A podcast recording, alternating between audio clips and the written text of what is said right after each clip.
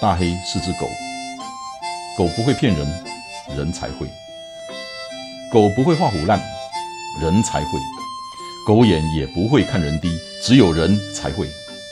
大黑看天下，我看的天下跟你们的不太一样。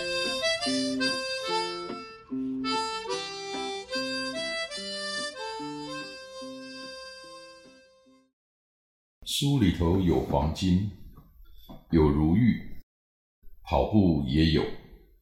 古时候的人说：“书中自有黄金屋，书中自有颜如玉。”那个是鼓励人家读书求功名、要当官的话。这句话到今天是不是还管用？我不知道。我知道的是，除了读书，跑步也可以啊。跑步虽然没有让我赚大钱，让我当总统。但是跑步带给我的，除了健康和快乐之外，它确实让我衣食无缺，偶尔还可以做一些帮助人家的事情，甚至做一些对这个社会有帮助的事。你或许会说，跑步带来健康和快乐，这个很容易理解。但是跑步要能够让你衣食无缺，那钱要从哪里来呢？在讲钱要从哪里来之前，我们先来谈几个问题。你跑步的时候，你都在想什么？你跑步的时候，你都在做什么？除了用脚，你还用什么在跑步？除了健康，你还能从跑步得到些什么东西？你跑步的时候都在想什么？很多人会思考人生。那有的人说是跟自己对话，这些哈对我来讲都太深奥，我我还没有到那种境界。那也有很多人说我什么都没有想，我认为啊，你没有想就是在胡思乱想。我我不知道你认不认同这个话。然后我再问你，你跑步的时候都在做什么？那就跑步啊，还能做什么？了不起再听听音乐。那再来就更扯了，除了用脚，你还能用什么跑步？用脚跑步，你跑的是路，加上眼睛，你跑的是风景，是来来往往的人群。每天同样的路线，同样的风景，如果你每天跑的也是同样的时间，那么你遇见的应该也是同样的一群人。这样子，你跑久了真的不会腻吗？五六年前，我的视力大幅的退化，退化到左眼的视力已经不到零点一，也就是说几乎要失明了。那两个眼睛因为严重的视差，所以我阅读我最喜欢的阅读的那个时间已经没有办法持续超过五分钟了。可老天爷对我很好，他让我找到几个非常有水准、我非常喜欢的听书的 A P P 软体。于是呢，耳朵开始派上用场，带着我探索很多以前眼睛跟脚到不了的地方，还有很多很多未知的世界。那四年前呢？我们的五四二一开始就是跑步银行的五四二一，一天最少跑五公里，一个礼拜最少跑四天，连续二十一周不可以中断。那每一期呢，我都参加了。在我工作量已经很大，那其实时间已经不够用的时候，我又要读书又要跑步，这个时间要怎么挤出来？听到这里，我想你已经知道答案了。我在跑步的时候听书，我每天跑步之前，我先把今天要听的书或者课程先排好、设定好。那一本书导读的时间大约是二十分钟，我一天大约跑一个小时，然后我用两倍的速度去播放，就是以前那个卡式录音机或者是 CD，你可以选倍速，选慢一点，选快一点。那在这个 APP 里头，它也可以让你选速度。那我一般是用两倍的速度去播放，一个礼拜我四天就好。你算一算哈，一个礼拜我最少就是二十四本书，对不对？那一年五十二个礼拜就是一千两百四十八本，那个是最少哦，最少是这么些数量哦。然后四年，你自己算吧。四年来我读了多少的书，我听了多少的书，讲听才对，我是用听的。那我都读一些什么书呢？书的内容哈，从历史地理，然后艺术人文、经营管理、营养科学，到数学、量子力学这些东西我都听。所以，我跑的还是路吗？一样的路线还会是一样的风景吗？那我还只是用脚在跑吗？所以你知道，我每天都是一样的路线，可是我不会腻。为什么？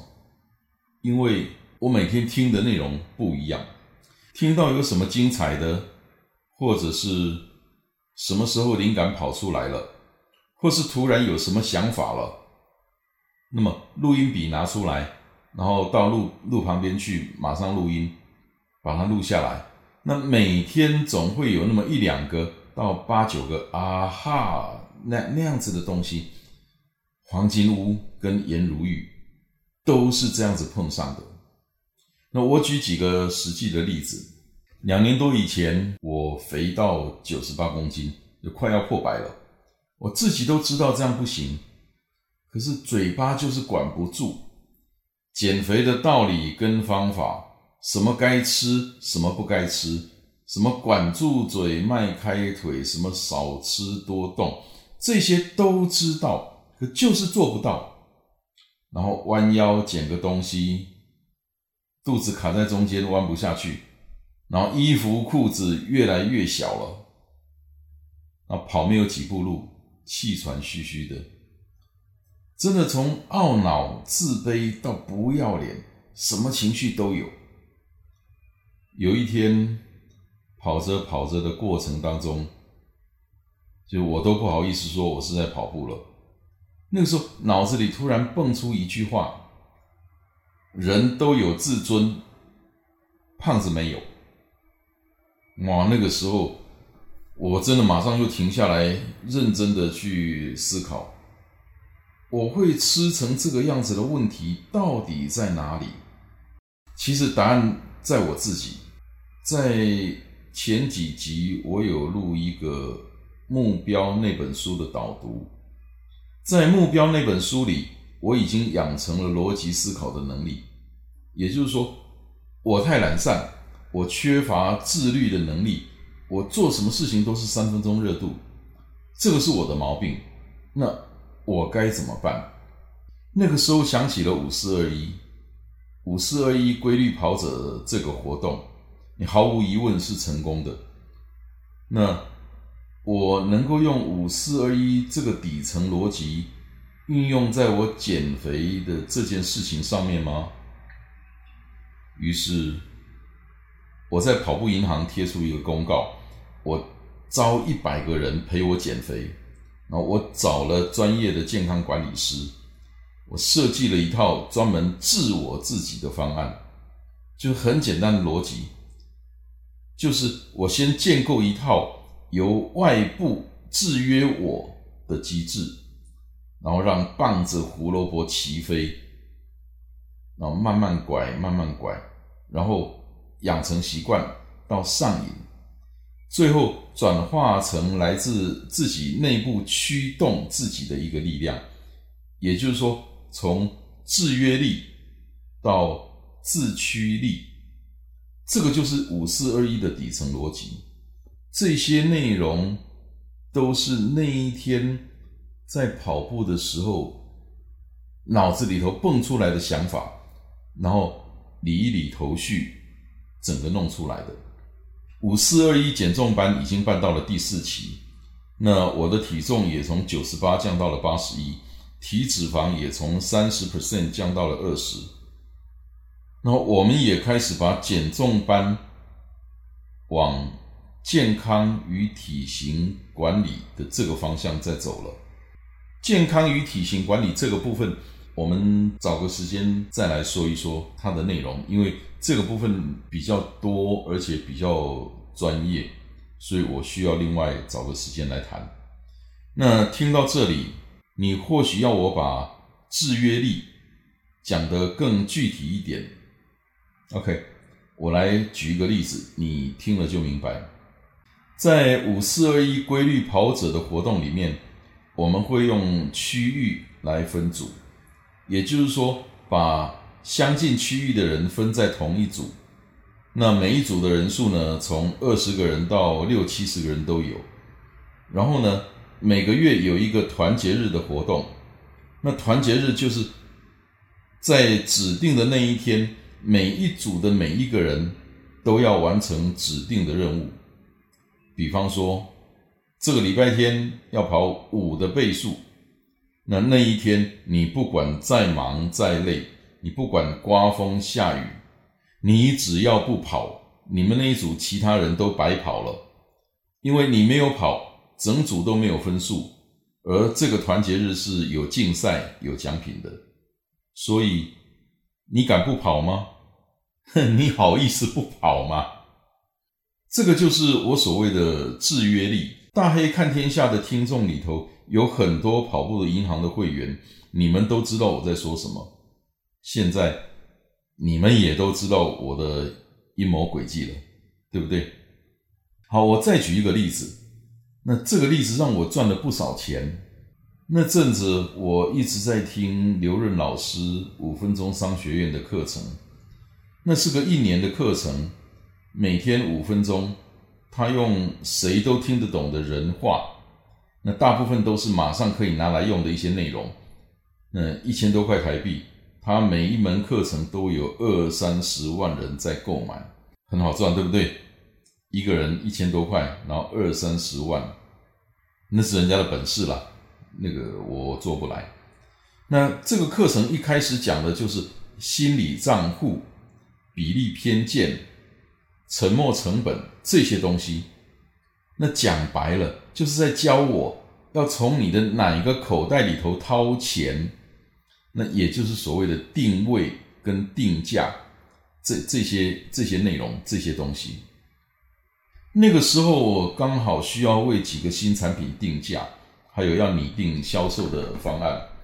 那我记得那个时候有水饺，有低基金，还有一个登山背包。那细节我就不说了，要不然那个我都被拿去参考，我我就没有饭吃了。那我只能告诉你，就光这几个东西，我确实赚了一些钱。你学了马上用，那越用越熟练，越用越有心得，一直到现在。刘润老师教我的那些课程，在工作上真的帮了我很多忙。他的每一门课程我都买，前前后后我大概花了四五千块台币，然后利用跑步的时间听。那这样子的投资报酬率，你自己算一算，你值不值？我投入的是四五千块钱台币的金钱，然后加上每天跑步的时间，产出的是金钱与健康。还有金钱跟健康带来的快乐跟成就感，这笔账我都不会算了。那你或许会问，我又不做生意，那我听什么？我告诉你，我也听《水浒》，听《三国》，听《聊斋》，我也听吴军老师的《硅谷来信》，我也听万维刚老师的《精英日课》，还有那些呃四大博物馆的导览，《人类简史》。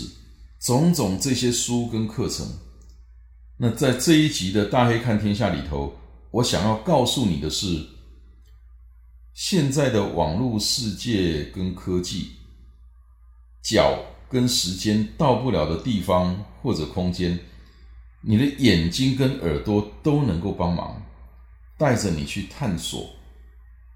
所以，跑步不应该只是跑步，否则真的就浪费了。好，希望今天的内容对你有所帮助。如果你有任何的问题，欢迎你跟我联络，我会很乐意跟你分享和讨论。谢谢，拜拜。